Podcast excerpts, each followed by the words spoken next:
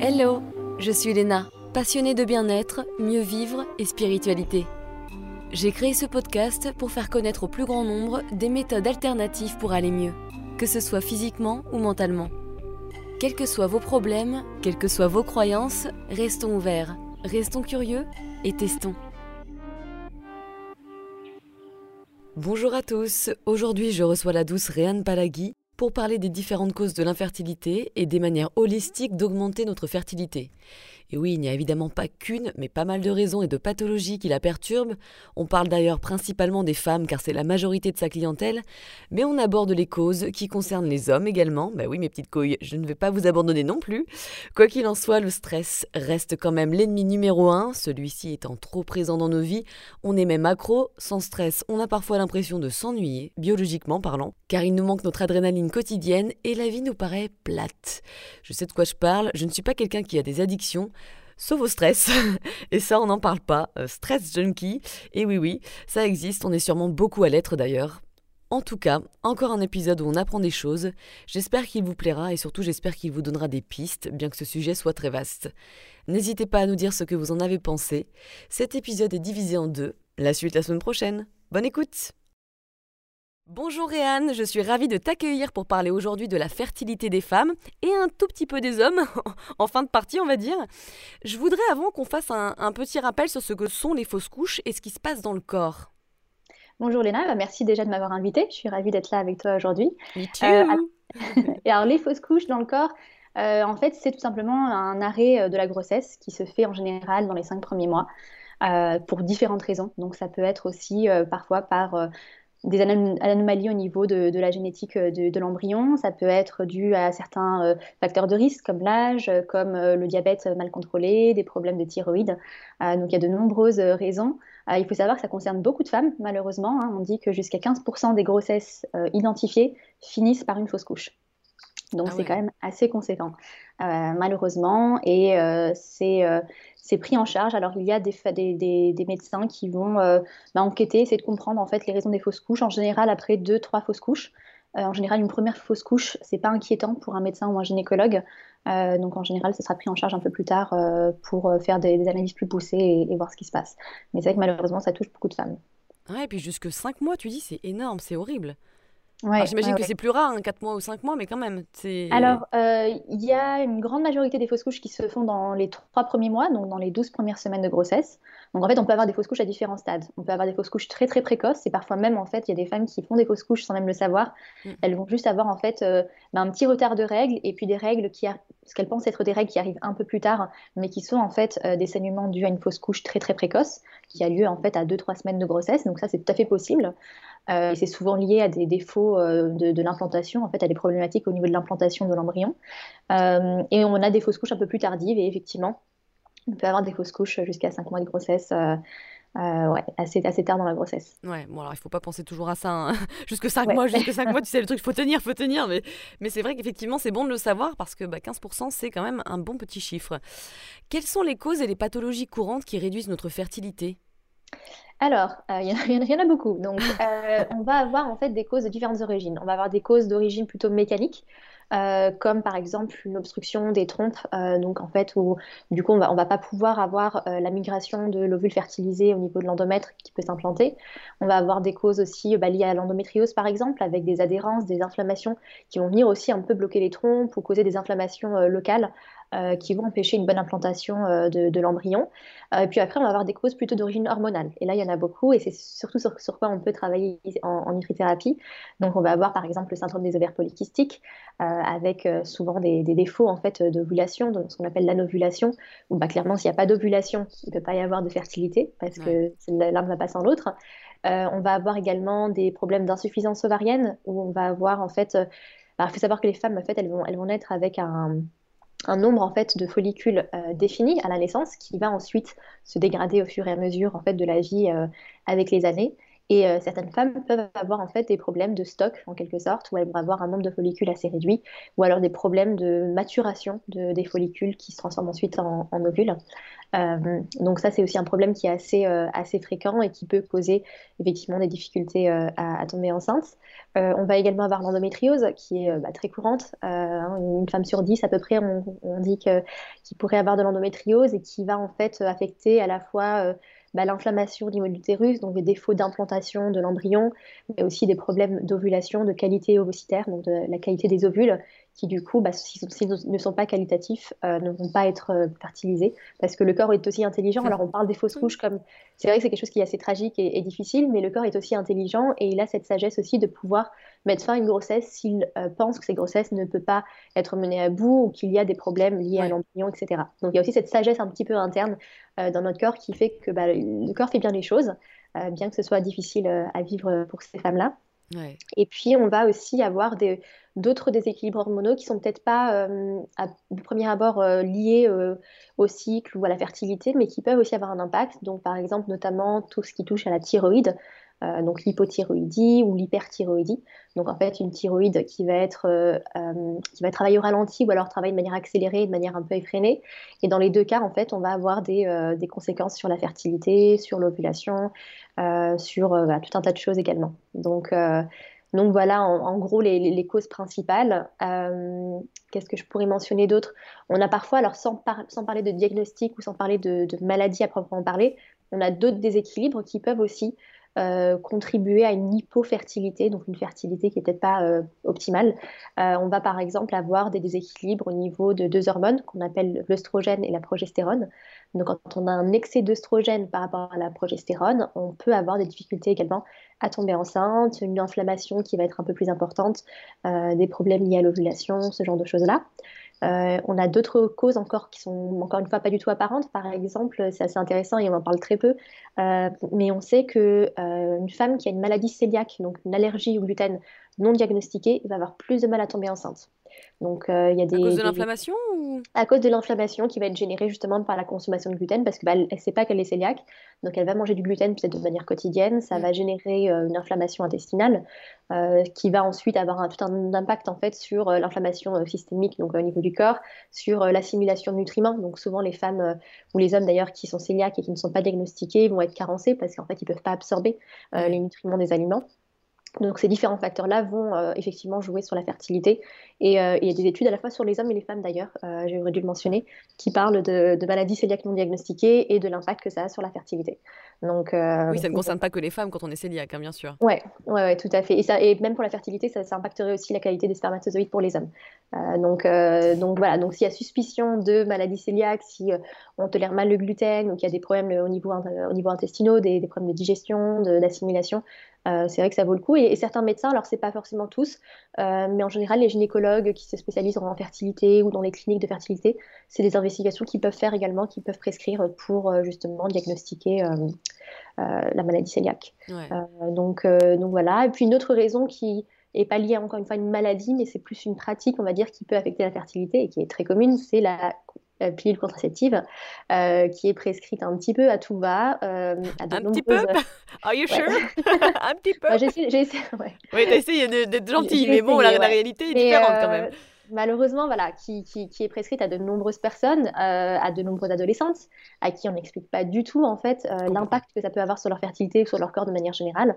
Euh, et, moi, ce que je vois en consultation, par exemple, c'est beaucoup, beaucoup de femmes qui sont dans, dans, la trentaine en fait, qui ont pris la pilule pendant 10-15 ans et qui aujourd'hui en fait bah, doivent gérer les dégâts causés par cette pilule et, et apprendre à, bah, à, se reconnecter à leur corps, à leur cycle, etc. Complètement, mais c'est ça, complètement. C'est vrai que c'est quelque chose qui est assez, ouais, et euh, surtout que quand on sait, euh, c'est assez euh, effrayant quand on voit les chiffres, mais il y a à peu près 50% des prescriptions de pilules contraceptives qui sont faites pour autre chose que la contraception. C'est-à-dire qui sont faites pour l'acné, pour les problèmes de règles douloureuses qui peuvent parfois cacher une endométriose, pour voilà, d'autres problématiques. donc donc c'est assez effrayant et en fait la pilule contraceptive, bah, c'est une contraception. Donc la manière dont ça va fonctionner pour résumer et imager ça, c'est que ça coupe un peu la connexion entre les ovaires et le cerveau. Pour éviter qu'il y ait une ovulation et une, fertilité qui soit présente, bien sûr. Donc, euh, forcément, quand on arrête la pilule, et ça va dépendre des femmes, ça va dépendre de la durée de la prise de pilule, ça va dépendre du type de pilule, de, plein de facteurs différents. Mais ce que ça va faire, c'est qu'en fait, euh, parfois, le, corps en fait, a, besoin de temps pour recréer cette connexion entre le cerveau et les ovaires. Euh, et du coup, c'est pour ça qu'il y a aussi beaucoup de personnes qui souffrent de cycles réguliers, voire absents, après l'arrêt de la pilule. Ça, je, le vois très souvent en consultation. Ou même que les règles reviennent, il faut du temps généralement aussi. Tout à fait.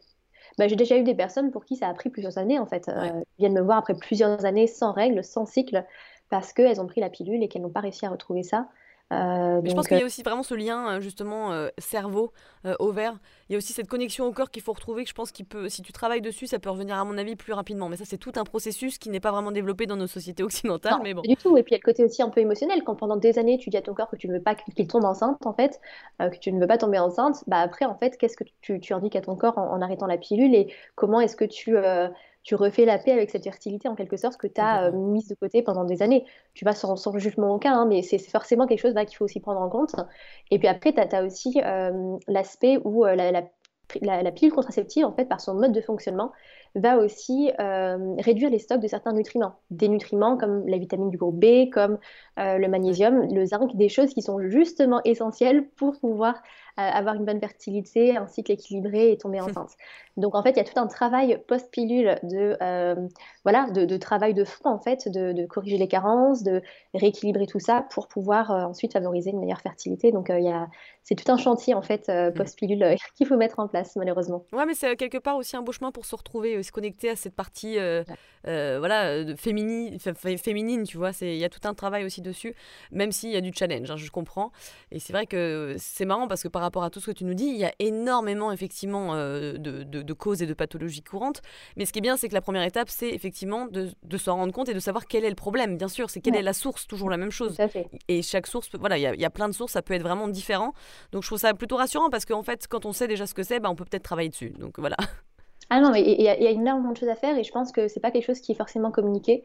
Euh, les, femmes ou les couples de manière générale, hein, quand on pose un, un, diagnostic d'infertilité, quand euh, on utilise ce terme-là hein, dans un cabinet médical, euh, tout de suite, il y a tout qui s'effondre pour ces couples-là et euh, ils peuvent avoir l'impression qu'il n'y a rien à faire en fait, ou qu'il faudra forcément faire, bah, suivre un parcours de PMA, faire une FIV ou voilà, faire de, ou prendre des, traitements médicaux, ce genre de choses, alors qu'il y a énormément de choses à faire et ça je le mm. vois, je le vois tous les jours, donc il y a, il y a beaucoup beaucoup d'espoir, tout à fait. Ouais, c'est tant mieux, c'est bien. Pourquoi le SOPK est la cause numéro 1 d'infertilité? Alors, c'est la cause numéro un d'infertilité, tout simplement parce que c'est un syndrome qui va en fait affecter l'ovulation. C'est aussi simple que ça. Euh, il y a beaucoup de femmes, alors c'est pas toutes encore une fois, hein, mais de nombreuses femmes qui souffrent de SOPK euh, ne vont pas ovuler, vont avoir ce qu'on appelle des cycles anovulatoires. Euh, parce qu'on peut avoir ses règles sans avoir d'ovulation. Souvent, on pense que bah, quand on a ses règles, c'est qu'on a ovulé, c'est pas du tout le cas. et souvent, ces femmes, parfois d'ailleurs, n'ont même pas leurs règles ou alors ont des cycles très irréguliers, très longs. Euh, et donc, euh, bah, s'il n'y a pas d'ovulation, concrètement, hein, il n'y a pas moyen de tomber enceinte. C'est aussi simple que ça. Donc, souvent, la, première étape quand on a un SOPK, c'est de remettre en, route euh, cette ovulation de manière régulière pour favoriser une, bah, bonne grossesse. Et puis, la, pour une petite, petite anecdote, c'est que moi, la, première cliente que j'ai vue, en fait, en consultation après avoir reçu mon diplôme, donc ça remonte en 2018, c'était une femme qui souffrait de SOPK, qui avait justement effectivement des cycles très très longs, très irréguliers, euh, depuis une dizaine d'années en fait. Euh, et la seule solution qu'on lui avait proposée à l'époque, c'était euh, de prendre la pilule, ce qui est un peu ironique. Et, et, donc en fait, on avait fait un travail de fond ensemble pendant quelques mois, et puis elle a réussi à réguler ses cycles, à retrouver des cycles réguliers d'une trentaine de jours, alors qu'ils étaient longs de plusieurs mois en fait auparavant. C'était vraiment un cas assez assez, assez impressionnant de, de SOPK. Et en fait, elle est tombée enceinte quelques mois après sans même essayer, parce qu'en fait, elle n'utilisait même plus de contraception. Elle s'était dit que bah, dans tous les cas, comme elle n'avait pas de cycle, mm ça servait à rien. Et puis euh, pendant des années, elle n'était pas protégée, elle n'était pas tombée enceinte. Et en fait, quelques, quelques mois plus tard, elle est tombée enceinte et, euh, et elle était très heureuse d'ailleurs. Et euh, donc voilà, c'est un, un, un, exemple même, tu vois, qu'on peut, faire, on peut changer des choses, on, peut mettre en place des, des, changements au niveau de l'alimentation, de l'hygiène de vie et, et retrouver de fertilité. Il y a des solutions, en tout cas, on peut tester. Il y a pas mal de choses à tester avant de. Ouais, ouais, je suis d'accord. L'espoir fait. fait vivre, en tout cas. Pourquoi l'endométriose peut affecter la fertilité? Il me semble d'ailleurs à hauteur de 30 à 40% je crois. Ouais.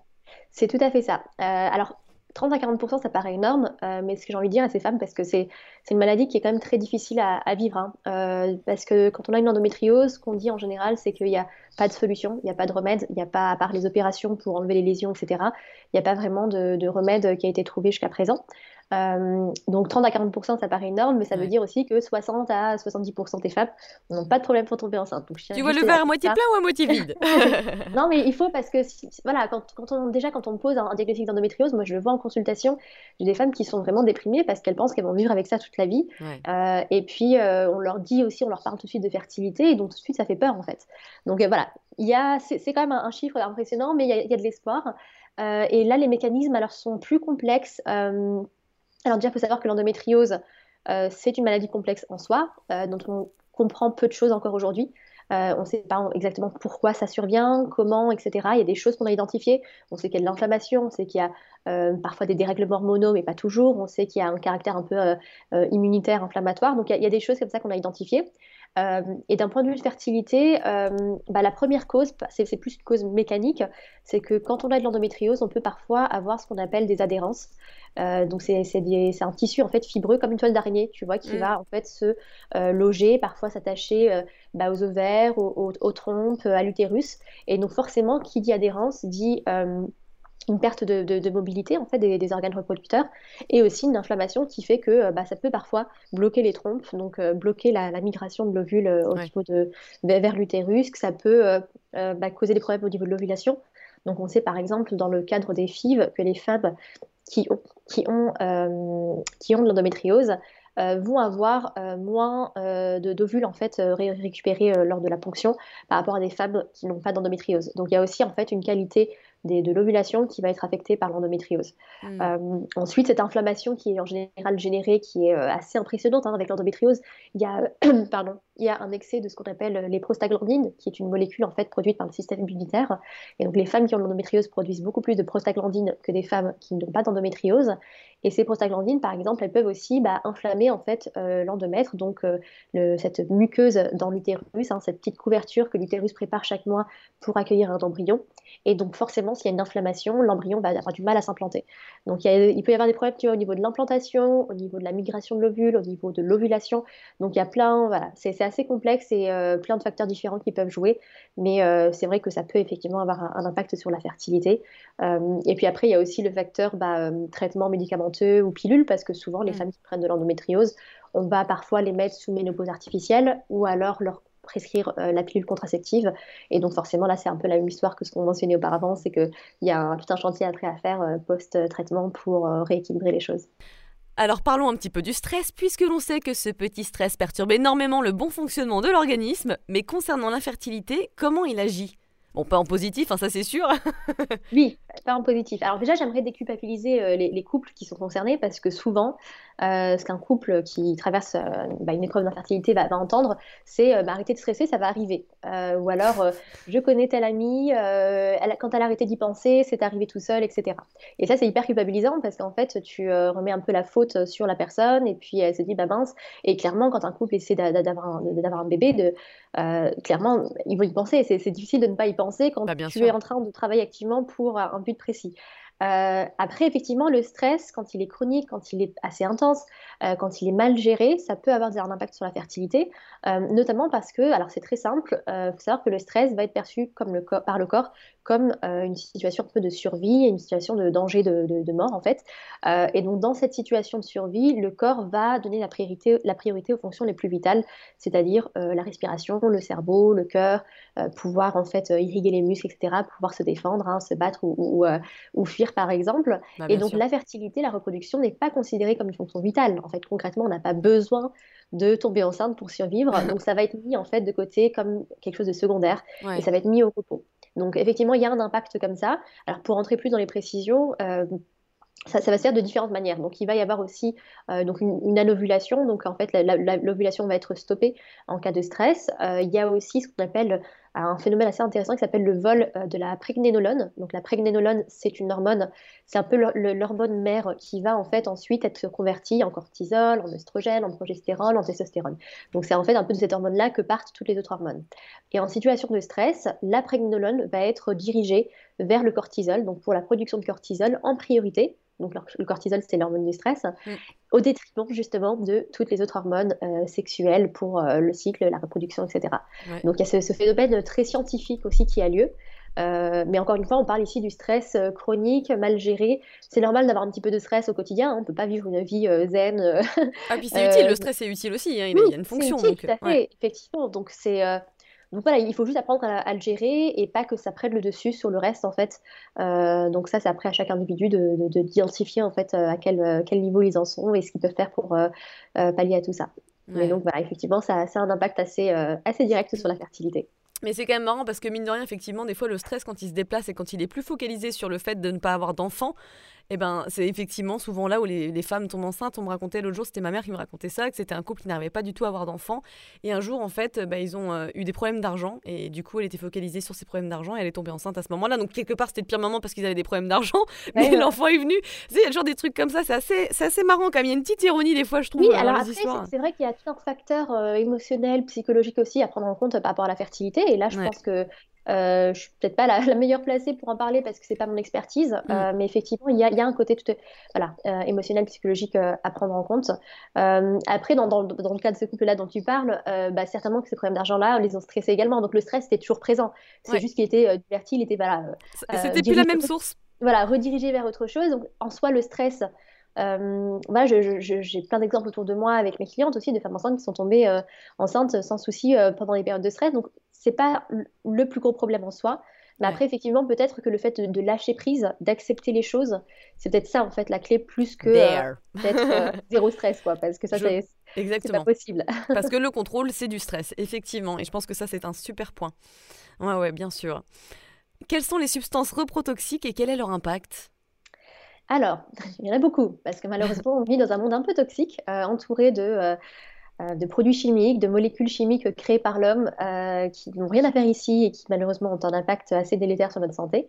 Euh, parmi les, alors il y en a énormément, on pourrait en citer des dizaines et des dizaines, mais je vais vous montrer sur les plus importantes et celles sur lesquelles vraiment on peut venir travailler et réduire notre, notre exposition. la première, c'est les pesticides. C'est tout simple, mais en fait, on ingère des litres et des litres de nourriture au quotidien et euh, concrètement, quand on est exposé à des pesticides via l'alimentation, ça a un gros impact sur l'organisme parce que là, c'est une ingestion qui se fait bah, bah, par voie orale, qui est directe. Euh, et on le sait, il y a de nombreuses études qui parlent de l'impact des pesticides sur la fertilité à la fois féminine et masculine notamment sur euh, bah, la, quantité et la qualité des spermatozoïdes, par exemple. Donc c'est vraiment un premier aspect sur lequel il faut venir travailler. Alors il y a toujours l'aspect du budget aussi qui revient parce que forcément, de manger tout bio, c'est pas toujours facile. Euh, moi, ce que je recommande souvent, c'est de prioriser. En fait, il y a des choses qui, euh, des, légumes, des fruits qui ne sont pas exposés aux pesticides, dans lesquels en fait on ne va pas utiliser forcément de pesticides, donc il n'y a pas besoin de les acheter en bio. Euh, justement, il y a d'autres les fruits et légumes qui eux sont, extrêmement exposés et pour lesquels il faut vraiment prioriser le bio de, préférence. C'est le Dirty Dozen et les Clean 15 ou Clean, c'est ça hein? Alors c'est ça. Alors il y, a cette liste qui existe qui est qui vient un peu des États-Unis, mais après, en fait, euh, en France, on a d'autres ressources.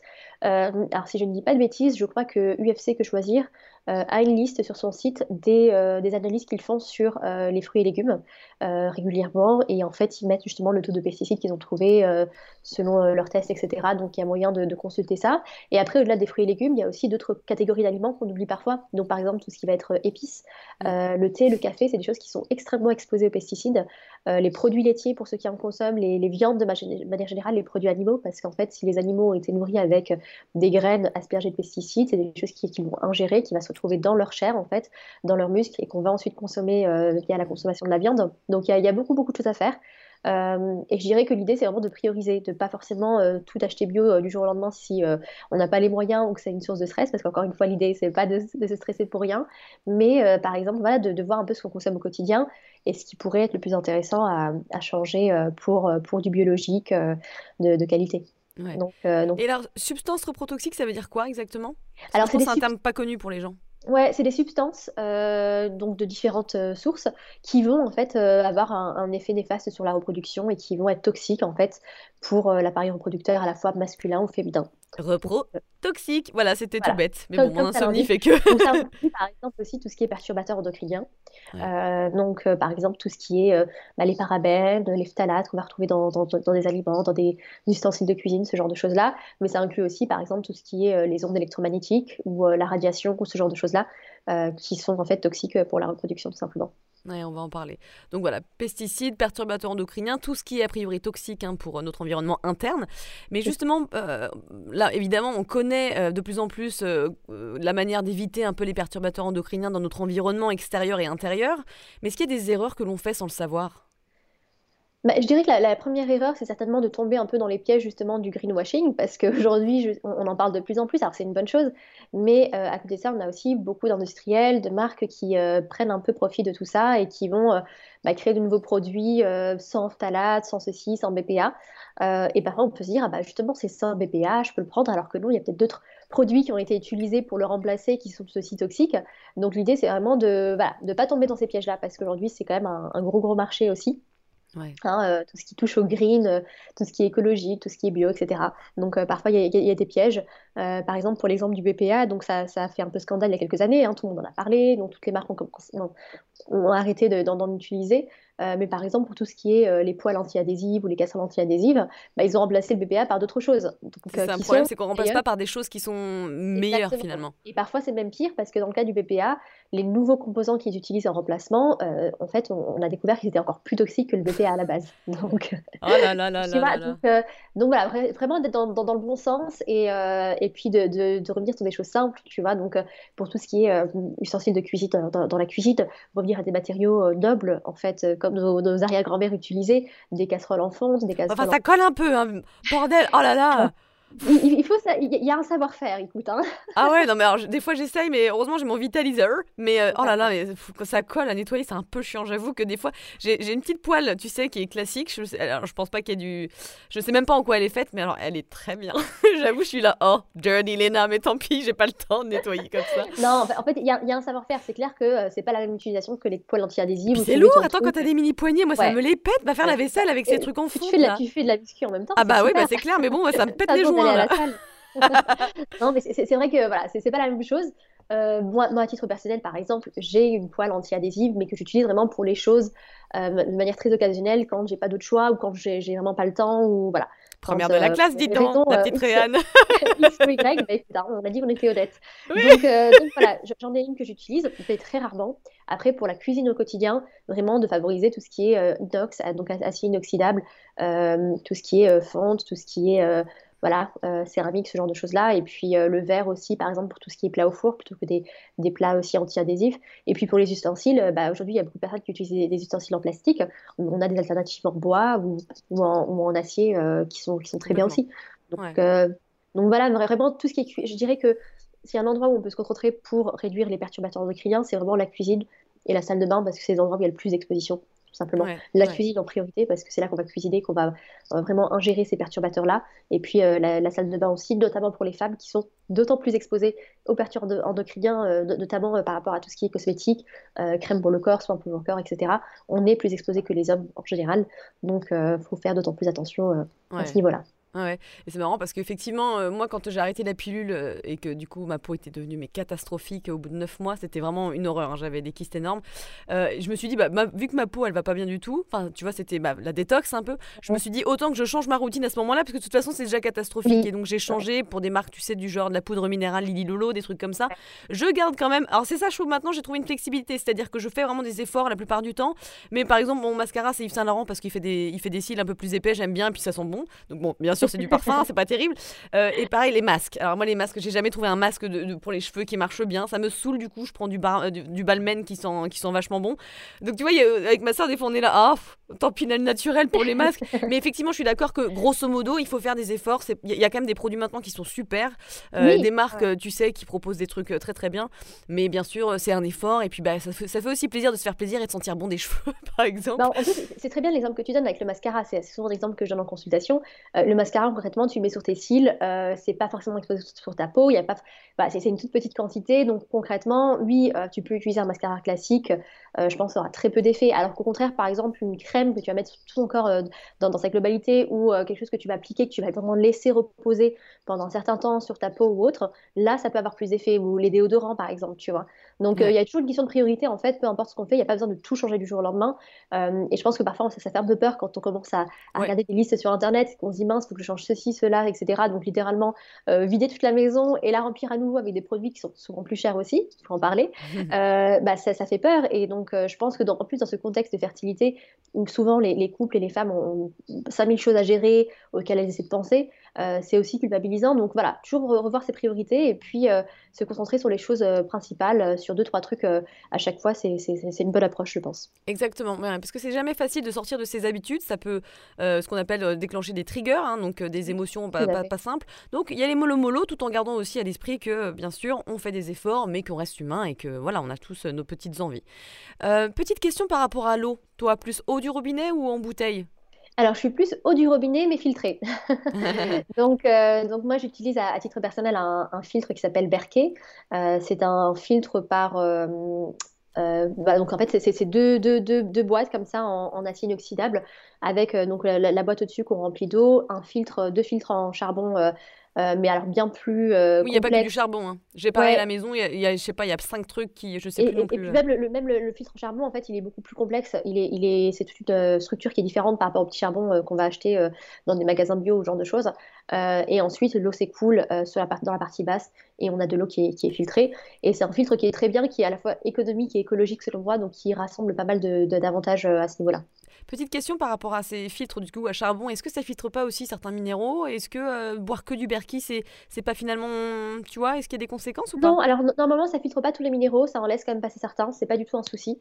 Euh, en fait, euh, la filtration en fait va filtrer certaines molécules selon la taille des molécules, etc. Et les minéraux normalement passent sans problème. D'accord. ok. Ouais, ouais, c'est pas c'est pas un souci. Après, il existe différents types de filtres et je pense que ça va aussi dépendre de de, de, bah, Ce qui est possible personnes, du budget parce que clairement c'est aussi un budget. Un, filtre Berkey. Euh, ça va dépendre aussi de ce dont vous avez besoin, de l'exposition de là où vous êtes, parce que selon euh, bah, les endroits, euh, les localisations où vous vivez, il y aura d'autres choses qui vont être ajoutées à l'eau. donc, selon le traitement de l'eau locale aussi, il faudra prendre en compte cela et puis acheter un filtre adapté. L'idéal, ça reste une filtration sur, toute la, tout le logement, donc à la racine même de la source d'eau. comme ça, vous avez l'eau filtrée qui est à la fois filtrée dans la douche, dans, les, tout ce qui est arrivée d'eau, etc. C'est plus, plus intéressant. Hmm. Mais après, voilà, il y, y, a différents euh, différentes solutions pour différents budgets, mais c'est clair que l'eau, c'est une exposition euh, à plein de choses, que ce soit robinet ou bouteille, parce qu'en bouteille, on a les microplastiques qui sont problématiques, parce que ça, c'est véridique et c'est prouvé. Euh, l'eau en bouteille contient une nombre de microplastiques qui vont être ingérés et que d'ailleurs, on a retrouvé également, euh, malheureusement, dans euh, les cordons ombilicaux de, mm. de, bébés aux États-Unis, dans une étude qui a été faite. Et puis, l'eau au robinet, on a forcément des choses qui vont être présentes parce que l'eau est traitée, donc il y a des produits chimiques qui vont être utilisés pour le traitement de l'eau. Et on va retrouver parfois aussi des traces de médicaments, on va retrouver parfois des bactéries, des virus, des choses un peu néfastes. Euh, donc, euh, donc c'est clair qu'il y a. C'est une question qui est complexe, euh, qui n'est pas simple, mais dans tous les cas, je pense que l'idéal reste l'eau du robinet filtré, je pense, à mon sens. Ou alors l'eau en bouteille, en verre, mais du coup, c'est un budget qui est différent et un impact aussi environnemental qui est différent. Ouais, bien sûr. Et je trouve que le Berkey, c'est pas si cher. Moi, j'avais pris le Berkey Voyage et je me l'étais fait offert, tu vois, à Noël. Euh, je pense que sincèrement, tu peux trouver, euh, des, je crois que c'est 300 euros, un truc comme ça. Tu vois, par rapport à toutes les bouteilles que tu achètes, par exemple, je pense que ça peut, ça peut être faisable. Le ah inversé, c'est plus cher, il me semble. Mais euh, bon, renseignez-vous en fonction de votre budget, effectivement. Et c'est sur le, long terme aussi, parce que dans le cas, de, dans, dans le cas du Berkey, par exemple, les filtres, on les change quand même tous les 7-8 ans, quoi, tu vois. Mm. Les filtres en charbon, en tout cas, les, les, filtres de base. Donc, c'est quand même hyper intéressant. Et quand tu calcules effectivement sur le long terme le coût par mois, c'est beaucoup plus intéressant que d'acheter de l'eau en bouteille. Après, c'est juste que c'est un investissement de base qu'il faut faire et que parfois les gens ont un peu de mal à faire parce qu'il faut, faut, sauter, euh, voilà, faire le premier pas et, et tenter. Tu as vite fait aborder euh, les ondes électromagnétiques. Euh, je voudrais savoir pourquoi elles peuvent être toxiques pour notre fertilité. Alors c'est vrai que des fois on a l'impression que les femmes exagèrent, enfin que certaines personnes exagèrent, mais peut-être pas tant que ça. Alors dis-nous un petit peu. Oui, alors c'est intéressant parce que je, m'étais penchée sur la question il y a quelques temps. Euh, J'avais regardé un peu les, études scientifiques qui existaient sur le sujet. Alors il y a, comme pour beaucoup de choses, hein, il y a peu d'études scientifiques, il y a peu de preuves euh, scientifiques que c'est un problème. Euh, en tout cas pour les femmes, il y en a peu. Pour les hommes, il en existe. Donc il y a des études hein, qui ont été faites, quelques-unes, pas énormément, euh, et qui ont montré que par exemple l'exposition aux ondes électromagnétiques pouvait avoir un effet néfaste sur le nombre de spermatozoïdes, sur leur motilité, sur leur morphologie, etc. Donc il y a un impact qui est assez réel. et pour les femmes, alors on a des études sur les animaux qui existent. Euh, sur les animaux qui ont montré que l'exposition aux ondes pouvait, euh, chez les animaux femelles, euh, causer, ou en tout cas aggraver de l'endométriose, causer des lésions d'endométriose et affecter l'ovulation, le nombre de follicules dans les ovaires, etc. Hmm. Donc il y a quand même un impact qui, est, qui sort plutôt réel. et donc je pense que moi, il faut appliquer le principe de précaution, même s'il n'y a pas d'études qui te dit les choses noir sur blanc, faire bah, réduire son, exposition aux, aux, ondes électromagnétiques autant que possible. Donc, c'est-à-dire, par exemple, qu'est-ce que, est-ce qu'il y a des choses simples à faire? Typiquement, euh, éviter d'avoir son téléphone dans les poches, parce que ça c'est quelque chose qui euh, clairement que beaucoup de femmes font, que ce soit dans les poches ou dans des sacs proches en fait de la partie euh, du bas ventre, parce qu'on a une exposition qui va être assez assez, assez proche, euh, d'éviter de travailler avec son ordinateur portable sur les genoux, par exemple, ce que beaucoup de femmes font, hein, sur le canapé, typiquement, on se met sur le canapé, on met l'ordinateur portable sur les genoux, et puis on travaille comme ça pendant quelques heures, alors que là, pour le coup, il y a, une proximité qui est quand même assez importante. Euh, à la maison, par exemple, si on a une box Wi-Fi qui est euh, dans, proche de la chambre, qui est juste derrière le mur de la chambre, par exemple, de l'éloigner euh, voire même de l'éteindre pendant la nuit si c'est possible. Euh, comme ça, on réduit l'exposition dans toute la maison, dans tout le logement. C'est intéressant. Euh, voilà, il y a des expositions auxquelles on ne peut pas faire grand-chose parce que bah, on est exposé même dans, l'environnement extérieur, en fait, hein, dans la rue, dans, voilà, on a des, lignes à ultra haute tension qui vont générer ce genre de choses. Euh, mais il y a des choses à la maison qu'on peut faire, euh, notamment aussi avec le micro-ondes. Donc, moi, à titre personnel, je, n'en utilise pas. Euh, alors, pour le micro-ondes, encore une fois, la science, hein, il y, a de nombreux débats. Il y a oui, des, experts qui disent que oui, c'est un problème, d'autres qui disent que non. Moi, encore une fois, je pars du principe de précaution. Je pense que c'est pas quelque chose qui est essentiel, qui est nécessaire et qu'on peut tout à fait voilà, arrêter d'utiliser et faire ça tout à fait. Voilà. Donc, je pense qu'il vaut mieux. Voilà, c'est un peu comme pour tout. Hein on n'aura jamais des, réponses exactes pour tout ou des, une science euh, exacte sur tout, mais je pense que quand on peut réduire ces choses-là, on ne perd rien de le faire. Euh, au moins, on met des, plus de chances de l'autre côté euh, que les choses se passent bien et, c'est toujours intéressant. voilà. Bien sûr, En quoi est-il important d'avoir un équilibre acido-basique favorisant un pH adéquat pour les muqueuses génitales? Alors, très bonne question. Euh, alors, au-delà de l'équilibre acido-basique, qui est un, terme qui revient souvent un peu dans, le milieu, euh, en fait, là, ce dont on parle, c'est vraiment le pH euh, de l'environnement du vagin. Donc, dans le vagin, on a un pH qui est situé à peu près entre 4 et 4,5. Enfin, ça dépend à peu près, mais c'est dans cette zone-là, donc légèrement acide, mais pas trop. Mmh et cet environnement-là est maintenu, en fait, en quelque sorte, par les bactéries qui vont être présentes dans le vagin. Donc pour ceux qui ne le savaient pas, c'est un scoop, mais on a des bactéries dans le vagin et c'est tout à fait normal, comme on a des bactéries dans les intestins. En fait, on a un microbiote euh, intestinal, on a un microbiote vaginal, on a un microbiote au niveau de la peau, on a un microbiote au niveau des muqueuses, en fait, du corps entier, d'accord? Ces bactéries-là, elles sont essentielles. Pourquoi? Parce qu'elles vont euh, maintenir justement ce pH, s'assurer qu'il n'y ait pas d'infection, de, de, mauvaises bactéries qui puissent proliférer, euh, et s'assurer aussi que l'environnement soit favorable à une fertilité. Alors ce, ce pH, il peut changer déjà de plusieurs manières. Il va changer déjà au cours du cycle de la femme. Donc, on va pas avoir un pH qui va être euh, le même tout au long du cycle. Euh, pendant les règles, il peut augmenter un petit peu, être un peu plus euh, autour de, de, 6 ou 7, qui va être altéré aussi par l'alimentation, donc effectivement, mais aussi par tout un tas de choses comme bah, l'hygiène intime, par exemple. Aujourd'hui, on a tendance à. Il y a plein de pubs à la télé pour plein de produits d'hygiène intime, etc. sauf qu'on l'oublie, mais le vagin se nettoie tout seul, il n'y a pas besoin de le nettoyer, ni de l'intérieur ni de l'extérieur. De l'eau chaude, ça suffit. Euh, en général, ce n'est pas recommandé d'utiliser des savons ou de faire des douches vaginales, ce genre de choses, pour le nettoyer. En fait, il n'y a pas du tout besoin. Il y a un système d'auto-nettoyage avec justement la glaire, euh, les sécrétions vaginales qui vont juste, justement venir en fait euh, bah, réguler tout ça. Donc, Sacrée poissonnerie Non mais voilà, c'est auto-nettoyant, c'est magique en fait. Il n'y avait pas besoin de le nettoyer, c'est top. Mais aujourd'hui, je pense qu'il y a encore cette idée qu'il faut que ça sente le parfum, il faut que ce soit hyper propre. voilà, il y a des produits parfumés, ça je. Mais tu sais, je pense pas. que c'est exactement ça. C'est pareil. Tu sais, avec les déodorants, bien sûr que ça fait, ça, c'est embêtant. On n'aime pas sentir un peu l'odeur de transpiration. Mais quand c'est pas une odeur très très forte, au final, moi, ça me dérange plus parce que je me dis, bah, c'est naturel en fait. il faut aussi revenir à la base. Tu vois, c'est quand même une société où maintenant, tu n'as plus droit à quoi que ce soit. Les odeurs, elles ne sont pas là pour rien en fait. Au bout d'un moment, bien sûr. Naturel. Ouais, exactement. Non, non, mais c'est ça. du coup, tu te dis, bon, bah. C'est mieux, en fait, parce qu'en fait, ces odeurs-là euh, corporelles, hein, on va le dire, euh, elles sont même hyper utiles dans, dans, le cadre de la libido, dans le cadre justement de l'attirance, en fait, euh, du partenaire, etc. Donc, ce soir, en fait, bah, l'odeur au niveau du vagin et puis l'odeur au niveau, en fait, corporel. Alors, bien sûr, hein, on n'est pas en train de dire. Bon, la laine, par contre, c'est pas trop excitant, généralement. Hein. je, sais pas trop. Là, là, ils se sont plantés, l'univers, je sais pas ce qu'ils ont foutu, mais. non, mais voilà, bien sûr, on reste hein, dans, les limites. Mais par exemple, par rapport à, justement à l'odeur du vagin, qui est euh, bah, typiquement, il y, a des femmes qui sont complexées, etc., parce qu'elles pensent que voilà, il faut que ça sente le parfum ou je ne sais quoi. Alors bien sûr, s'il y a des fortes odeurs, là, aller voir une gynécologue, il y avait peut-être une mycose, une infection ou autre. Hein. On ne parle pas de mauvaises odeurs, mais chaque femme a sa propre odeur en fait intime.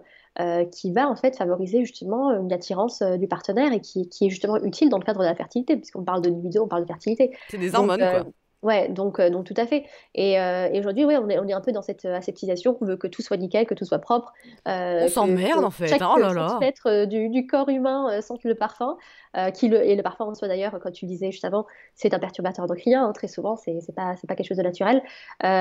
donc, donc voilà, donc l'équilibre du pH dans le vagin, c'est hyper important parce qu'en fait, qu'est-ce qui se passe si c'est trop acide? C'est que ça peut tuer les spermatozoïdes. En tout cas, ça peut entraver leur voyage vers l'utérus et vers les trompes, euh, là où ils vont fertiliser l'ovule. Hmm. Donc effectivement, il faut faire attention. Euh, et alors là, ça, ce qu'on peut mettre en place pour euh, favoriser justement un, meilleur microbiote vaginal, c'est que déjà, il y a un lien entre le microbiote vaginal et le microbiote intestinal. Parfait, c'était une de mes questions, donc ok. Je bah oui. J'ai répondu. En fait, il y a une communication entre les deux.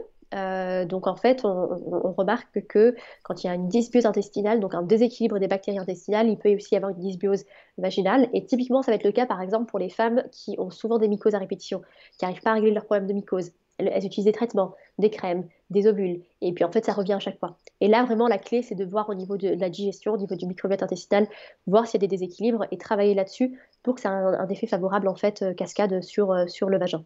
Donc ça, c'est la première chose. Euh, la deuxième, bien sûr, bah, d'éviter les toilettes intimes euh, trop, euh, trop agressives, trop fréquentes, trop fréquentes, comme on en a parlé. la prise d'antibiotiques, donc que ce soit par voie vaginale pour les mycoses, etc., mais aussi par voie, par voie orale, en fait, pour les troubles digestifs ou pour les infections ou autres. Hein. forcément, ça va avoir un impact, en fait, parce qu'à partir du moment où on va tuer, en fait, les bactéries, les bonnes bactéries présentes dans les intestins ou dans le vagin, on va favoriser justement l'apparition et la prolifération de mauvaises bactéries.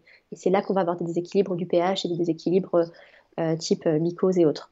Mmh. Donc, euh, donc voilà, les, fluctuations hormonales aussi vont avoir un impact au niveau du vagin.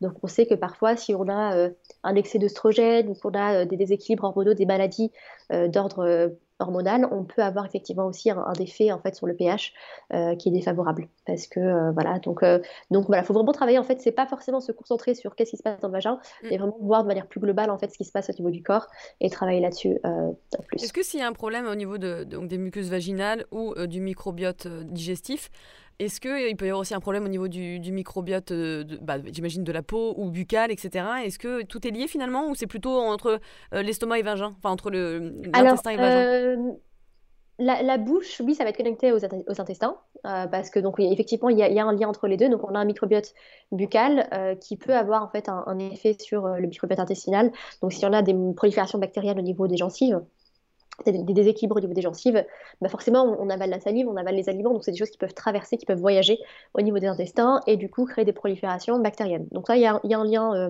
hmm. entre ces deux-là. Après, pour ce qui est du microbiote plutôt présent au niveau de la peau, euh, il y a moins d'impact. Alors, on, a un impact euh, digestion, peau, mais par différents mécanismes d'inflammation, etc. Mais après, là, les bactéries au niveau de la peau, c'est plus les soins qu'on va apporter, tout ce qui va être gommage en excès, euh, savonner en excès, utiliser des savons agressifs. Donc un peu comme euh, pour le vagin, en fait, de, vouloir trop nettoyer, de vouloir trop décaper. faire des, des peelings accès. Alors oui, les peelings et les, soins pour la peau, effectivement, il y a un défi immédiat qui est assez plaisant. on a la peau douce, on se sent bien, mais en fait, sur le long terme, ça peut effectivement bah, détruire un peu le, microbiote sur la peau et causer des, des, problèmes plus tard de peau sèche, d'eczéma ou autre. Trop d'hygiène. C'est ça. Euh, je pensais à ça, oui, par rapport euh, aux aftes. Ça, aux aftes, souvent, c'est révélateur d'un problème de microbiote intestinal, non? C'est une petite aparté euh, Oui, ou, ou, buccal aussi. donc les deux. Après, les, aftes, ça, alors ça peut être ça, ça peut être aussi lié à l'immunité. Donc en général, il y a des personnes qui vont avoir un aft quand elles sont un peu stressées. Donc un peu comme les boutons de fièvre, ça peut parfois être un ah. peu lié.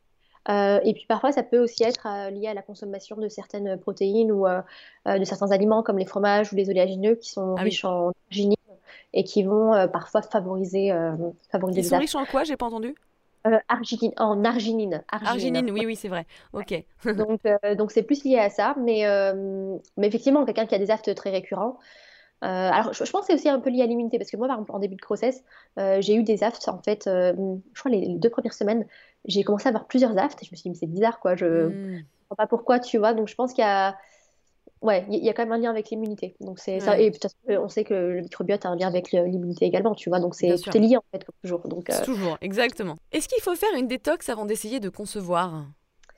Alors, euh, grande question. Euh, alors, je sais que le terme détox est un peu à la mode et qu'on a tendance à l'utiliser à tout va. C'est sûr. Euh, alors, quand on parle de détox, en fait, on parle de toxines, d'accord, de toxines qui sont bah, délétères en fait pour, pour l'organisme. Ces toxines-là, elles peuvent avoir une origine endogène, donc elles peuvent être produites même par le corps, par le métabolisme, etc. Euh, ou alors elles peuvent être exogènes, donc euh, amenées par l'extérieur via l'alimentation, via l'exposition bah, aux perturbateurs endocriniens, ce genre de choses-là. Euh, donc effectivement, le, corps naturellement va prendre en charge ces toxines, internes ou externes, les éliminer, les désactiver, les éliminer via les selles, via l'urine, etc. Donc il y a ce processus de détoxification qui se fait naturellement, quoi qu'on fasse, 24 heures sur 24. Voilà, heureusement, parce que sinon on serait mort. Hein, oui, voilà, exactement. On serait plus de secondes. euh, mais euh, il y a des gens qui effectivement ont besoin d'un peu plus d'aide parce que bah, ils, ont, ils sont très exposés, ou alors parce qu'ils ont une alimentation qui ne leur apporte pas les, les nutriments, les ressources nécessaires pour pouvoir gérer ces toxines, euh, parce qu'il y a des pathologies, parce qu'il y a des problèmes euh, bah, liés par exemple à la constipation, qui fait que du coup on n'a pas une d'élimination au niveau des intestins, ça va se faire naturellement. Donc voilà, il y a plein plein de raisons ça. alors moi je ne conseille pas de faire une détox dans le cadre d'un essai bébé, d'un essai de grossesse actif, parce que en fait on ne veut pas solliciter euh, les toxines qui sont stockées dans l'organisme et les éliminer au moment où on pourrait potentiellement tomber enceinte dans les jours ou dans les semaines qui suivent. Donc pour les personnes qui sont en essai actif, qui essaient vraiment chaque, à chaque cycle de, tomber enceinte, euh, moi ce que je recommande c'est vraiment de travailler plus sur l'exposition aux toxines, donc de réduire ça parce que ça on peut le faire peu importe où on en est, à quel stade, même de la grossesse ou autre, c'est quelque chose qui est un peu euh, universel. Donc, de faire une petite évaluation de, des toxines présentes dans notre, dans notre environnement et d'éliminer cette exposition-là, c'est intéressant.